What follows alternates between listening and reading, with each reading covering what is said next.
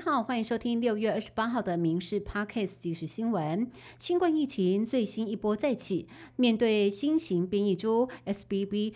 专家预估这一波将会在七月中出现高峰，确诊数上看两百一十万人，却传出快筛测不准的情况。食药署评估新型变异株应该不会影响快筛的性能，但是仍然通知四十几家快筛的厂商，为求谨慎，要求四十几家快筛试剂要缴交变异株的评估报告。国家通讯传播委员会 NCC 今天上午开会审查禁电视案。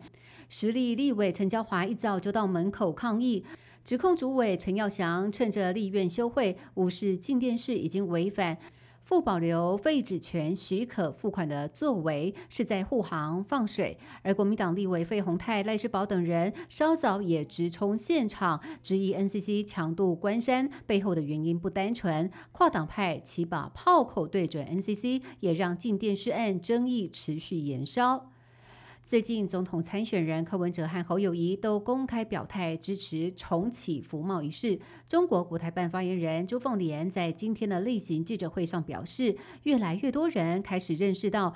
服务贸易协议是一项互利双赢的协议，而柯文哲也因为立场引起各方讨论。他昨天回忆太阳花学运的时候称，在青岛东路将无力反抗的人民打得头破血流是阿爸，但是遭到了前幕僚摄影师留言怒轰，连地点都记错。民进党立法院党团今天也算柯文哲当初只是去绕一绕，善于短期参与、短期获利。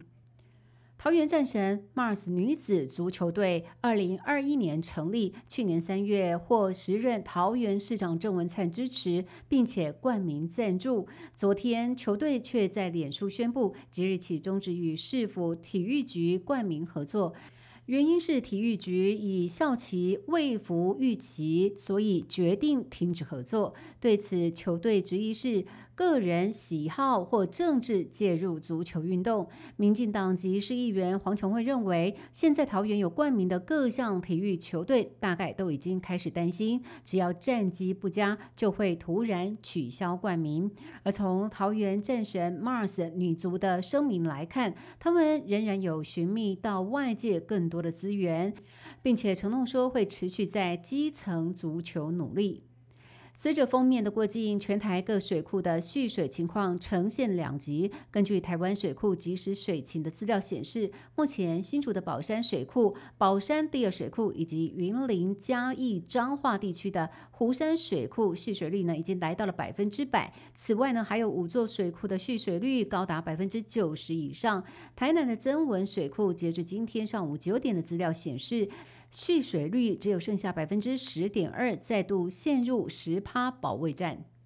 伊兰苏澳往年黑尾鱼季从四月开始，只持续到六月底，但是今年的鱼季延长，渔民捕获更是爆量，累计到周二，苏澳黑尾鱼拍卖量已经创下史上新高，来到了三千八百五十二尾，年产值更是突破两亿。渔会表示，除了台日渔会协定，日方干扰减少，给了渔民保障。今年洋流潮汐也较为稳定，往年黑尾鱼季持续到六月底，但近日渔民持续捕获，拍卖数有望超过四千只，渴望写下新纪录。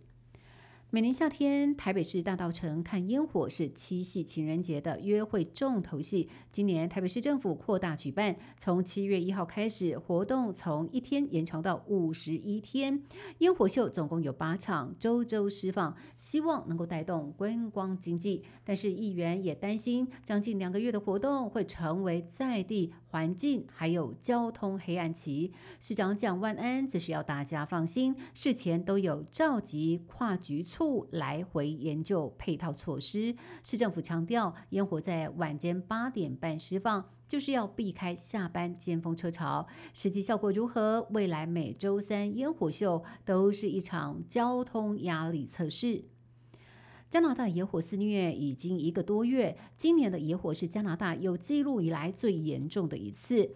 燃烧面积更是已经超过两个台湾，产生了多达一点六亿吨的二氧化碳，大量的雾霾飘到了美国。芝加哥市昨天测到的空气品质成了全球最差，而这烟雾呢，最近还漂洋过海抵达欧洲，西班牙的天空受到影响，变成了诡异的暗红色。以上新闻由民事新闻部制作，感谢您的收听。更多新闻内容，请上民事新闻官网搜寻。